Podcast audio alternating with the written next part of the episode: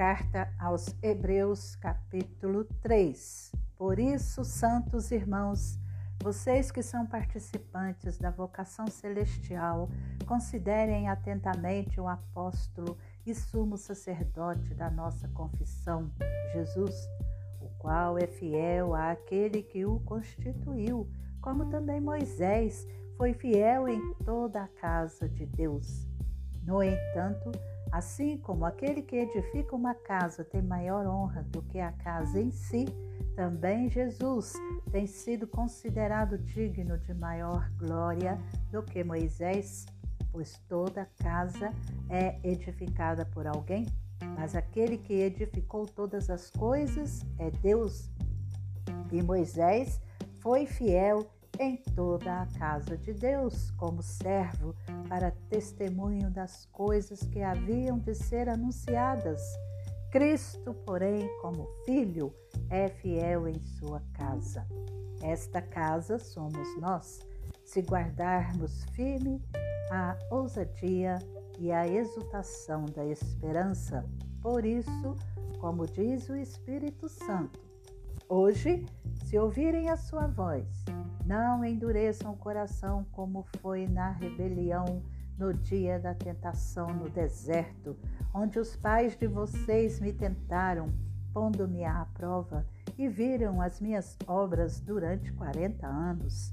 Por isso me indignei contra essa geração e disse: O coração deles sempre se afasta de mim, e eles não conheceram os meus caminhos.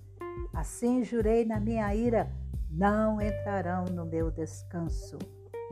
Tenham cuidado, irmãos, para que nenhum de vocês tenha um coração mau e descrente que se afaste do Deus vivo.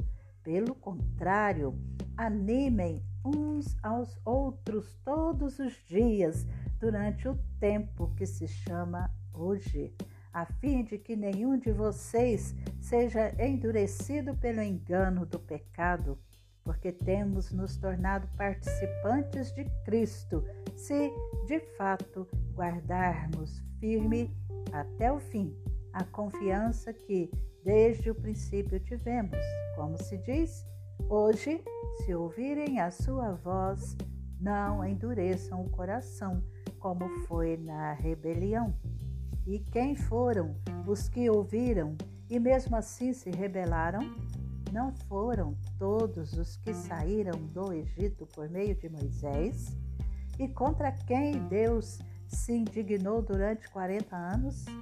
Não foi contra os que pecaram, cujos cadáveres caíram no deserto? E a quem jurou que não entrariam no seu descanso, senão aos que foram desobedientes? Assim, vemos que não puderam entrar por causa da incredulidade.